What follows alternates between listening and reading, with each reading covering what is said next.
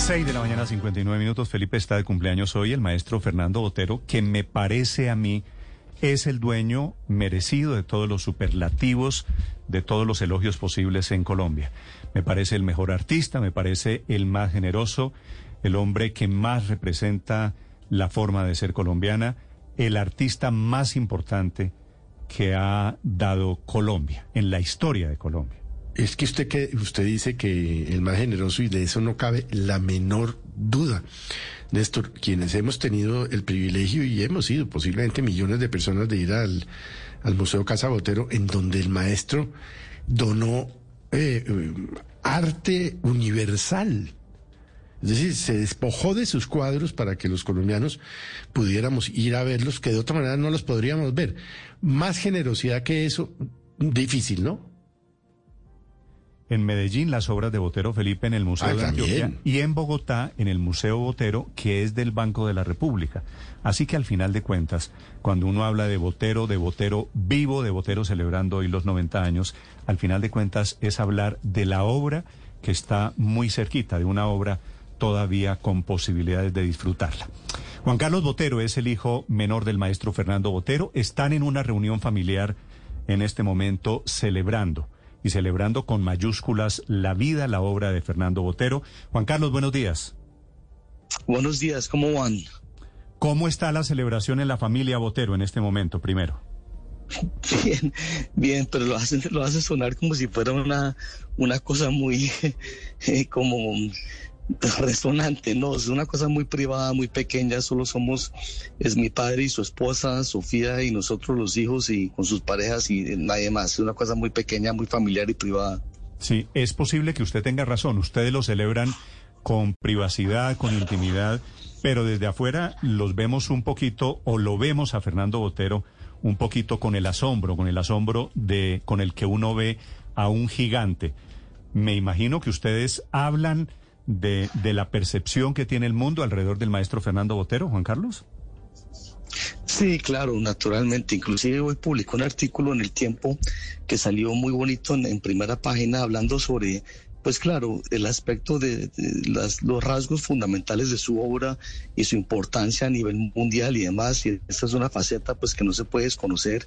Él tiene una dimensión realmente excepcional, en mi opinión, en la historia del arte, más aún en la historia del arte de América Latina. Pero claro, para nosotros es a su vez padre, miembro de familia, jefe de familia, entonces tiene esas, esas, esas dimensiones combinadas. Sí. Juan Carlos, ¿cómo está el maestro Botero en este momento de salud? Usted que lo tiene allí al frente. Está muy bien, afortunadamente, pues ya tiene 90 años, entonces, claro, camina y se desplaza con mayor cautela, eh, habla con mayor cautela, pero, está muy bien, sigue trabajando todos los días, es una locomotora de trabajo, eh, tiene una capacidad de, su vocación, es una cosa realmente desenfrenada, sigue trabajando todos los días con gran disciplina, con, gran entusiasmo, gran interés y, tiene la memoria perfecta, la cabeza está intacta, se acuerda absolutamente de todo, entonces por suerte goza de muy buena salud en este momento, afortunadamente. Qué bueno, de eso, de eso le quería preguntar. El que usted dice que trabaja todos los días, que sé que ha sido siempre así toda la vida, ¿en qué está trabajando el maestro Botero hoy?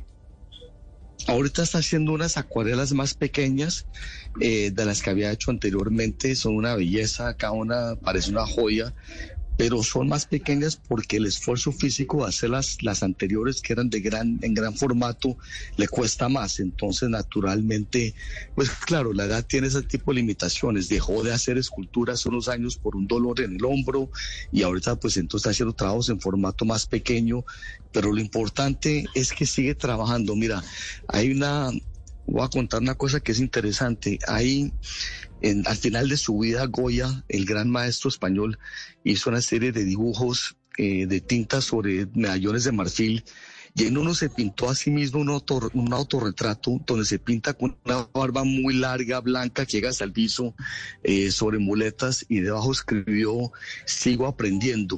Creo que eso aplica al caso de mi padre. A, esta edad sigue aprendiendo, sigue descubriendo, no para de explorar, de experimentar, de descubrir nuevas facetas y nuevas soluciones al, a los temas y a los problemas de la pintura y esa, esa capacidad de, de búsqueda insaciable me parece realmente admirable. Sí, eh, Juan Carlos, en este artículo que usted escribe hoy en el periódico El Tiempo, habla de penuria, de la penuria en que nació Fernando Botero, que es por supuesto una penuria que afortunadamente él logró superar. El maestro Botero, ¿qué tanto está marcado por esa penuria, por ese origen humilde?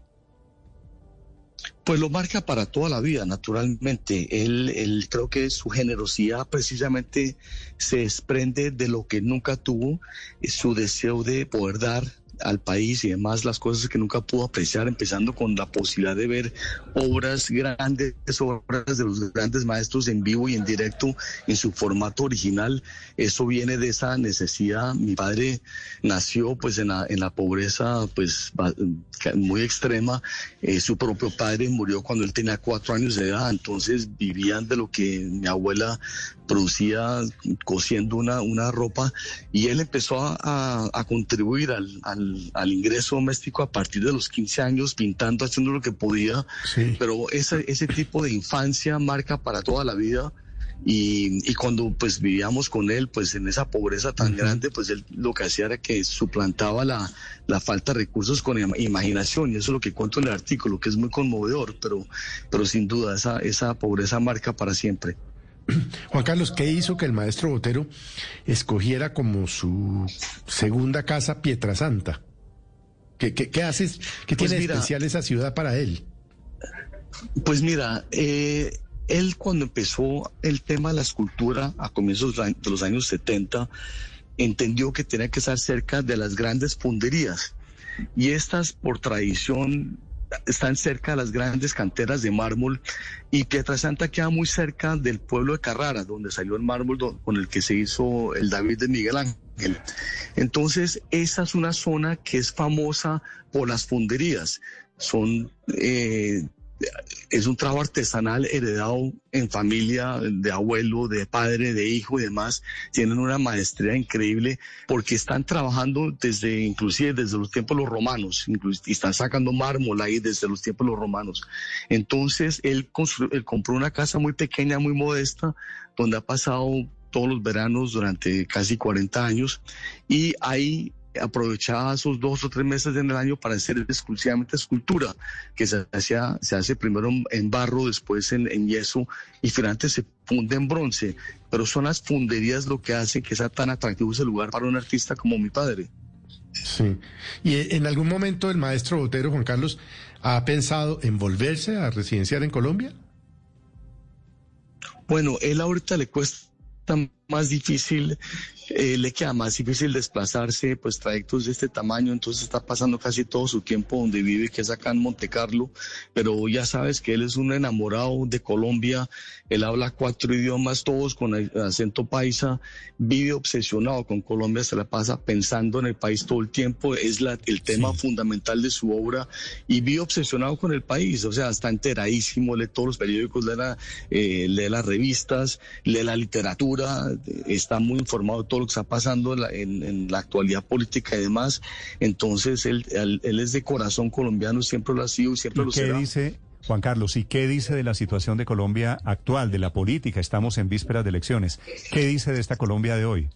Bueno, ese, ese tema ya habrían que preguntarle a él porque yo no, quiero ser vocero sobre el tema que es delicado y, siempre es controversial. Entonces, eso tendrían que preguntárselo a él, pero ya no está dando entrevistas. No quiero ni más faltaba que me diga cuál candidato le gusta. Pero si usted me dice que está muy pendiente de Colombia, no sé si haya pensado hacer algo de la obra hoy relacionado con Colombia.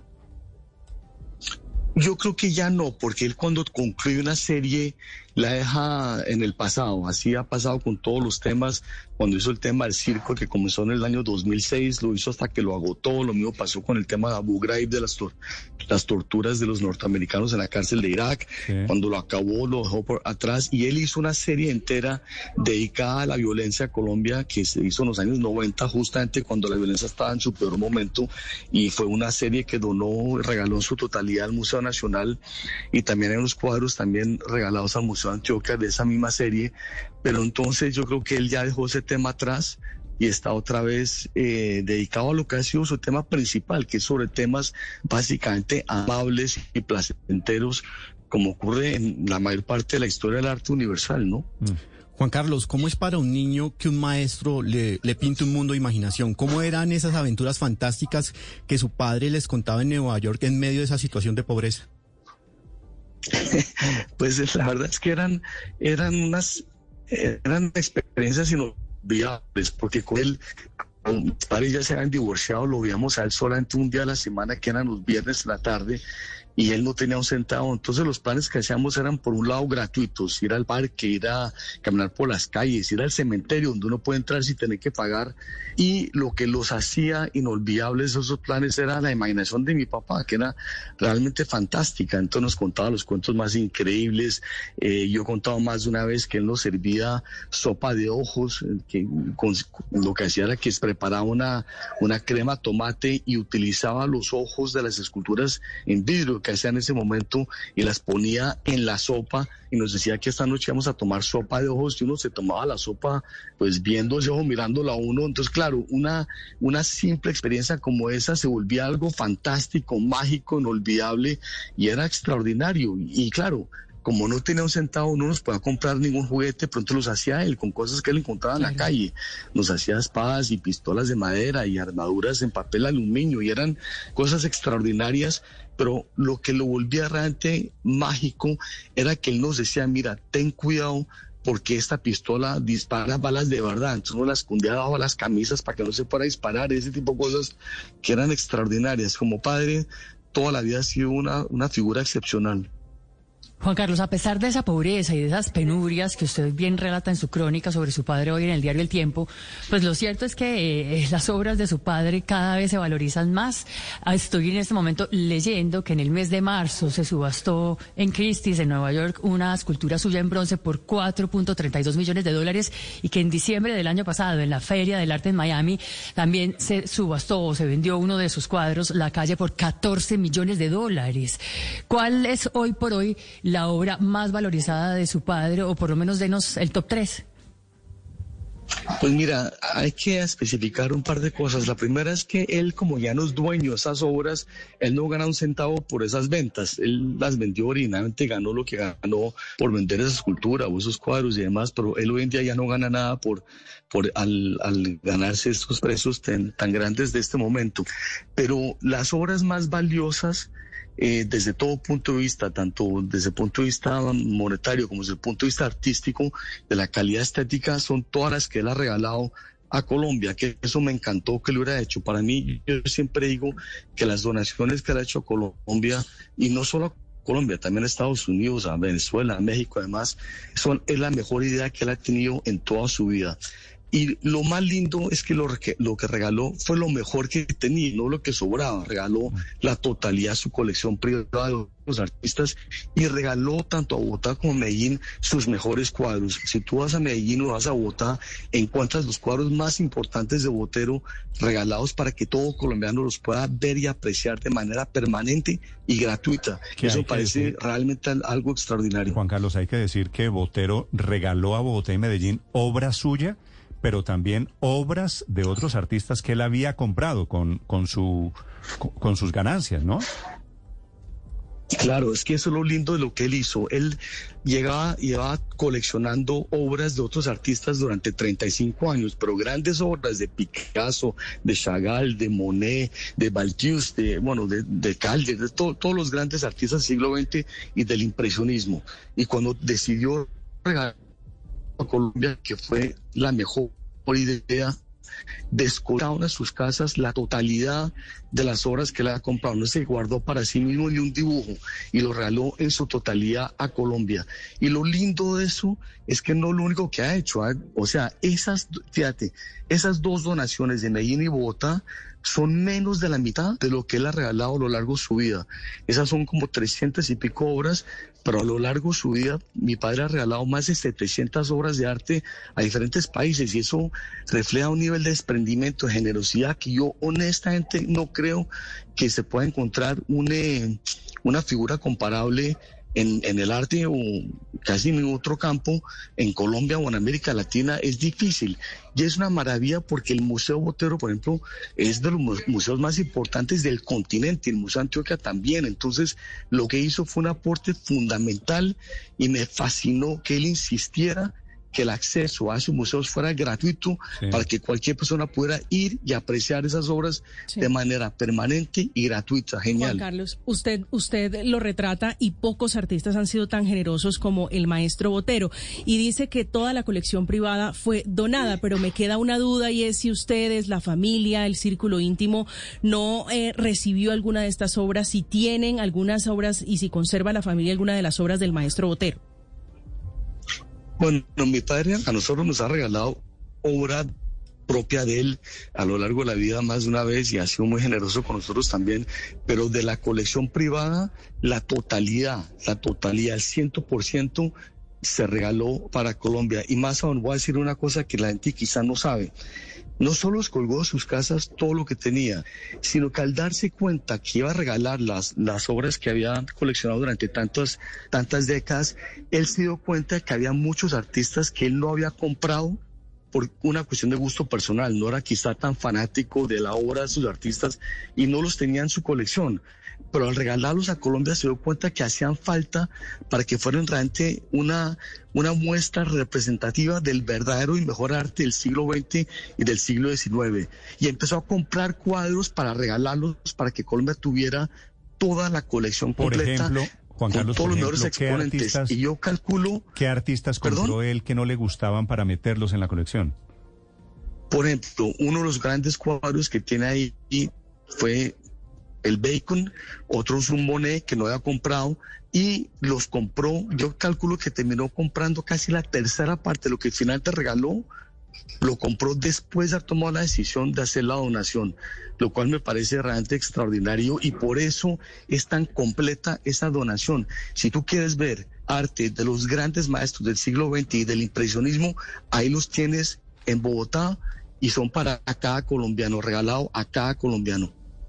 Claro, Juan Carlos, el maestro Fernando Botero en su generosidad también tuvo y ha tenido contacto con el Museo de Antioquia y su plaza en el corazón de Medellín, donde hoy se va a develar esa nueva exposición Botero 90 años en esta celebración. ¿Qué sabe la familia sobre lo que se tendrá desde hoy aquí en Medellín? Bueno, estamos siguiendo, estamos informados de todo, afortunadamente somos generosos de involucrarnos en todo y la celebración va a ser extraordinaria. Esa plaza también forma parte de lo que él regaló, 21 esculturas monumentales para toda la ciudad.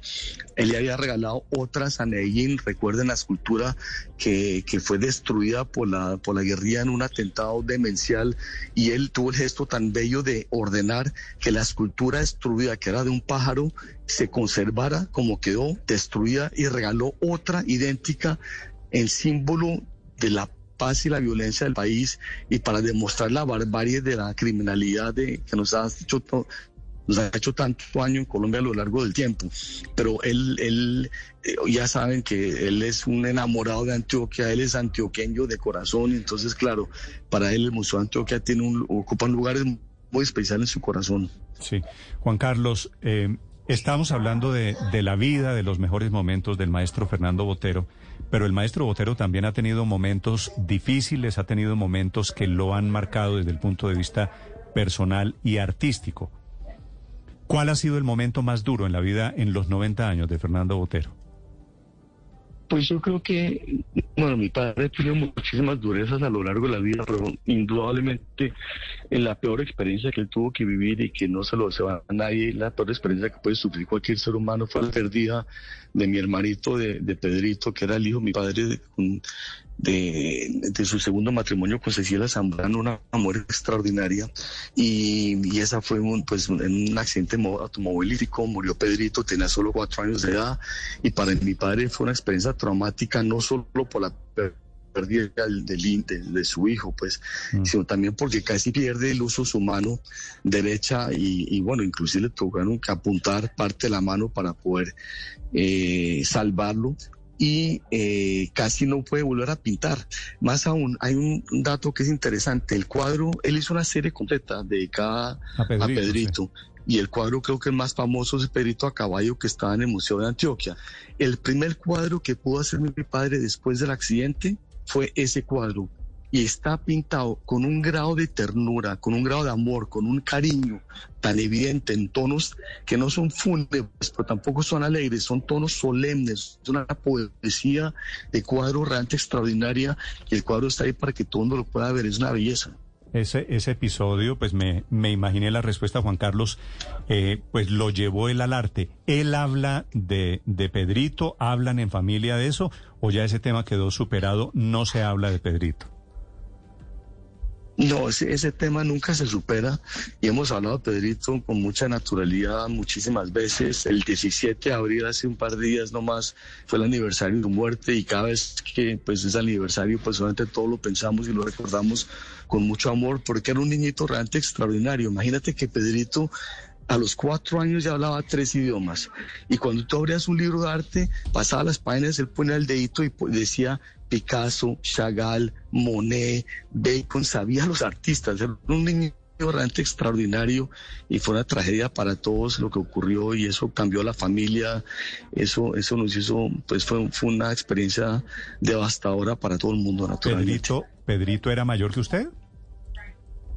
No era menor, yo tenía 14 años cuando, cuando él ah, murió.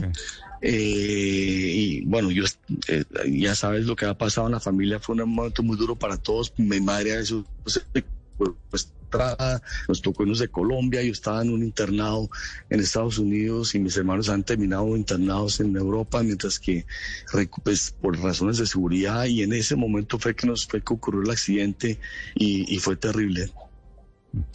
Pues eh, Juan Carlos, es un gusto saludarlo a través suyo a toda la familia Botero, al gran maestro Fernando Botero. Feliz cumpleaños y, les deseo que sigan celebrando allí en la intimidad de la familia Botero. Juan Carlos, gracias por estos minutos. A ustedes, muchísimas gracias. Un abrazo. Gracias, señor. Desde Mónaco, en donde está la familia Botero en este momento, 90 años. Feliz cumpleaños. Papá es el artículo de Juan Carlos Botero. 7 de la mañana, 21 minutos. Estás escuchando Blue Radio. ¿Y usted cómo durmió anoche? Colchones comodísimos para dormir profundamente. ¿Puedes creer que Open English está cumpliendo 15 años? Queremos celebrarlos contigo con un 70% de descuento, para que más personas puedan cumplir con su meta de hablar inglés. Ya son 15 años perfeccionando nuestro método online con clases en vivo ilimitadas y profesores nativos.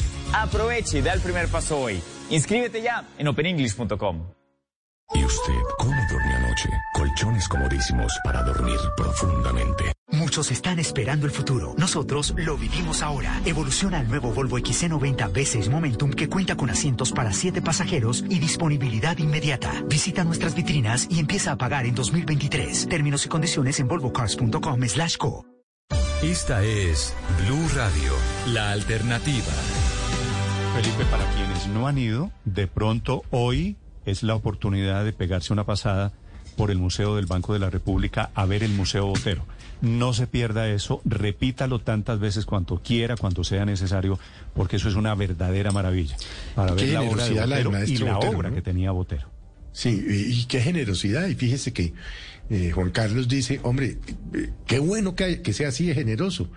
Pues que cualquier otra persona diría, regalaron el Monet, regalaron el Dalí, regalaron... No. Felipe, no hay que pensarlo en términos de plata, pero solo le digo, lo que le donó Botero a Bogotá y a Medellín vale mucho, mucho dinero. Si usted piensa en una cifra, en una cifra, multiplique eso. No, pues ¿cuánto puede valer, no, ¿cuánto puede valer un... no, piense en eso, pero son pues muchas decenas de millones de dólares. Pero, pero además la celebración en Medellín hoy es en grande, ¿no? Porque el colombiano y el Museo de Antioquia se unieron para hacer toda una celebración en torno a los 90 años del maestro Botero, con muchísimos elementos que yo creo que vale la pena resaltar, no solamente los actos protocolarios, los eh, eh, conversatorios que tendrán eh, espacio allá en el Museo de Antioquia, sino adicionalmente la exposición de la sala Botero 90 años con todas las piezas que el maestro donó entre 1974 y el 2012 la exhibición del documental, que es un documental hecho por un canadiense, Don Miller, eh, que grabó durante 19 meses con más de 300 obras del maestro. Bueno, y el concierto encargado especialmente No, para la a- celebración de la Filarmónica de Medellín. Es con literalmente toda la tirar la razón, casa ¿no? por la ventana. Sí, gratitud. Con toda la razón. Es una Y- belleza la celebración que hay hoy en Medellín. Y además hay que decir que el maestro Botero hubiese querido que lo que te disfrutamos los bogotanos aquí en Casa Botero estuviera en Medellín. Y él realmente se lo ofreció a Medellín y estuvieron durante un largo tiempo, más de un año, buscando un lugar y la alcaldía y la gobernación de entonces, digamos, no fueron lo suficientemente diligentes para encontrar un espacio, un espacio adecuado. Le ofrecieron la estación de la, del ferrocarril de Antioquia y otros lugares que él consideró que no eran adecuados.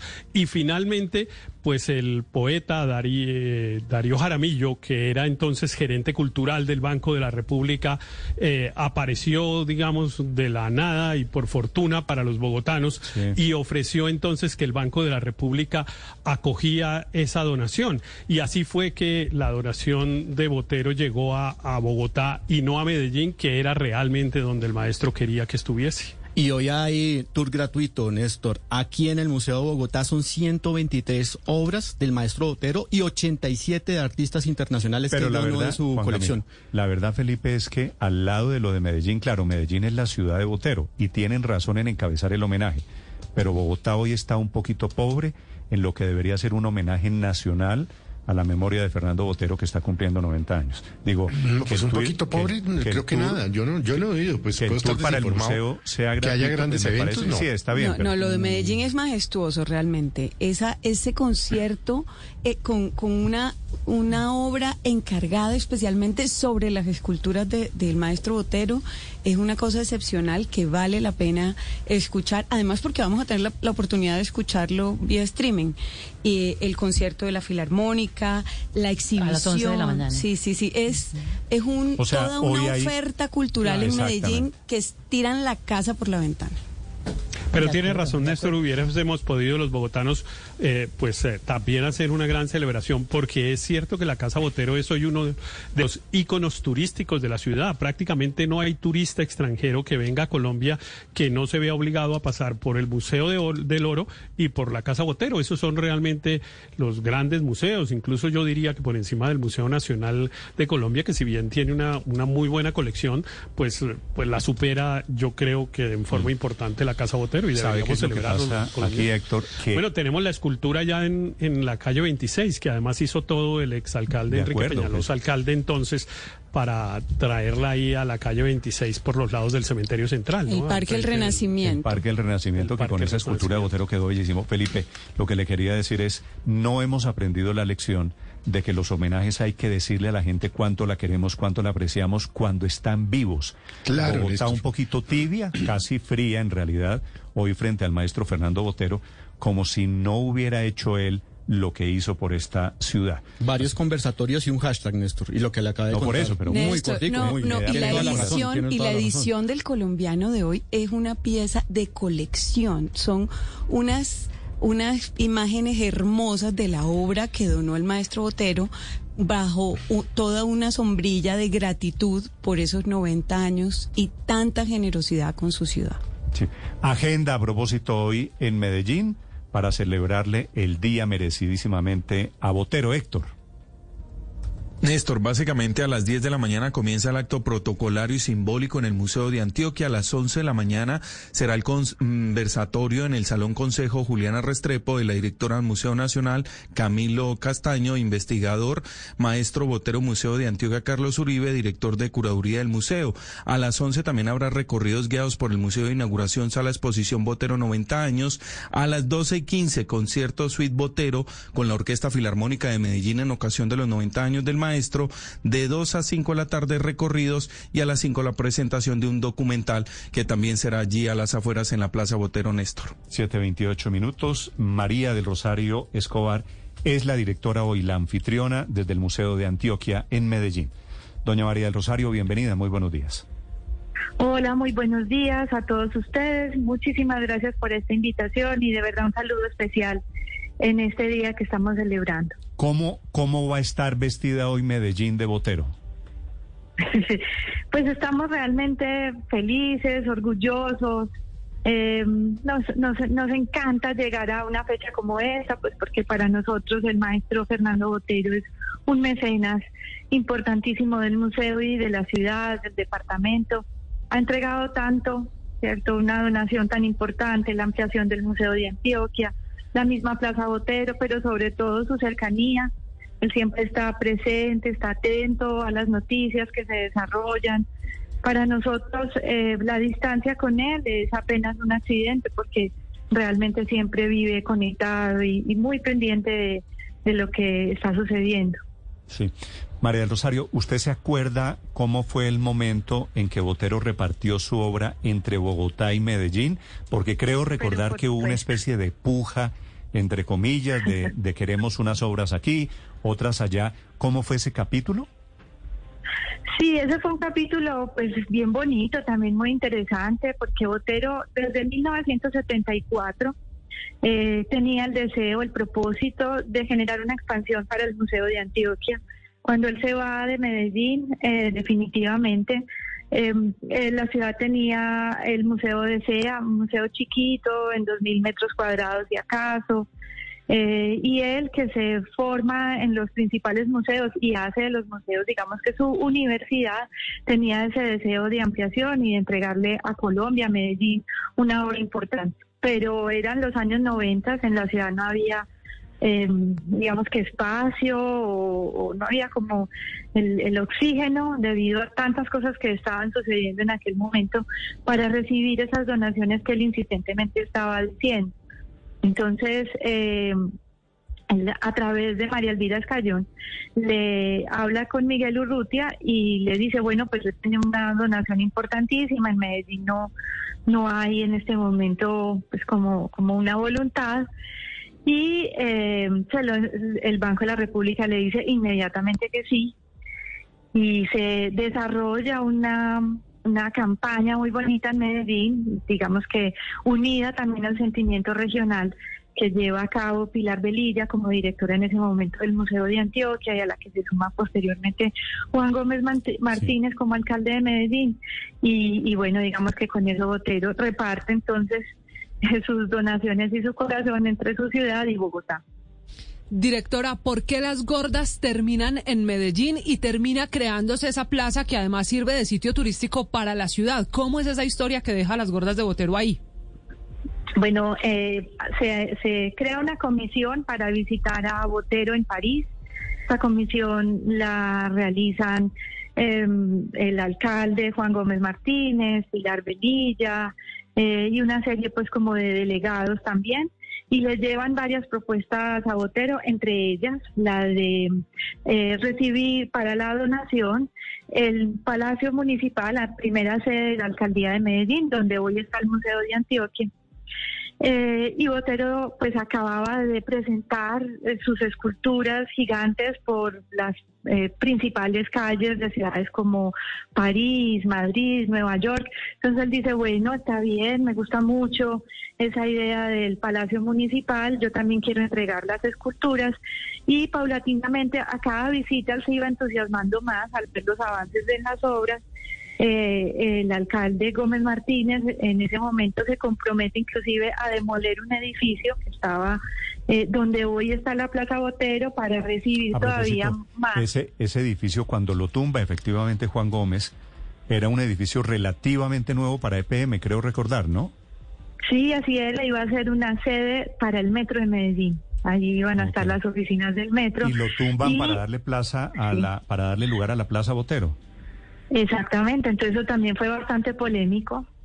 Eh, inclusive pues todavía despierta cierta polémica, pero realmente eh, lo que tiene Medellín, lo que tiene Antioquia en esa plaza es una es una es una galería al aire libre eh, de obras del maestro Botero que pues que no tiene otra ciudad. Ustedes saben pues que para nosotros Botero es personal en ese sentido, nos llena de orgullo, pero también ubiquémonos en la Medellín de finales de los 90, principios del 2000, eh, una ciudad herida en el espacio público y que ahora recibe semejante regalo, aprende también un montón, porque la ciudad con todo este proceso aprendió muchísimo y para mí eh, inicia lo que ya luego se llamaría urbanismo social y todo lo que se desarrollaría alrededor del arte, el espacio público y los parques biblioteca. Entonces, este, este proceso inaugura para la ciudad como un nuevo aire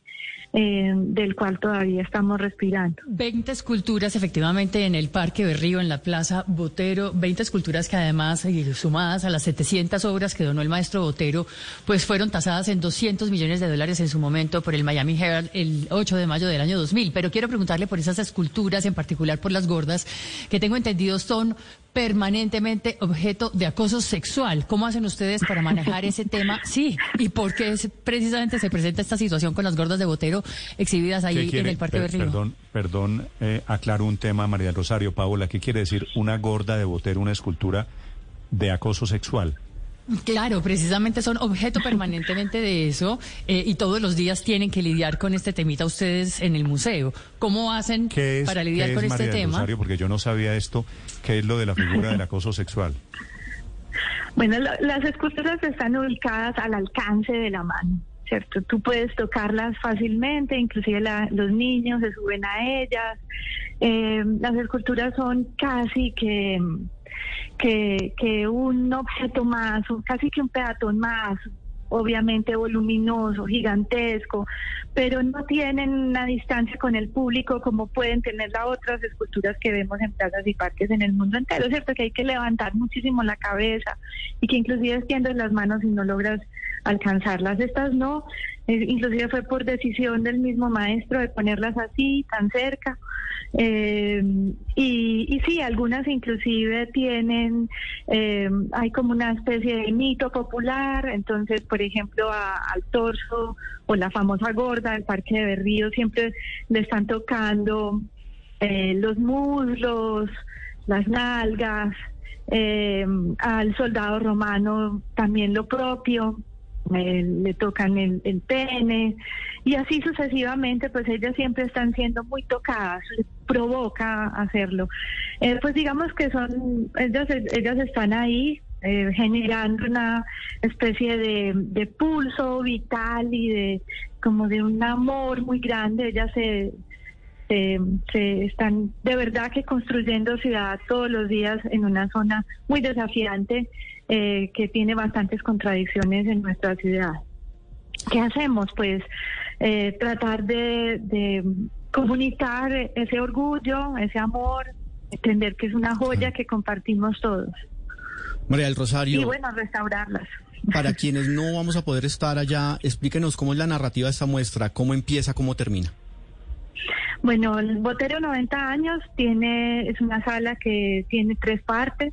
Eh, la primera eh, está presidida por tres obras importantísimas en el museo, que son el paisaje de Fiesole, la Mona Lisa Niña y el Obispo Negro, que son pertenecientes a ese periodo como el joven maestro.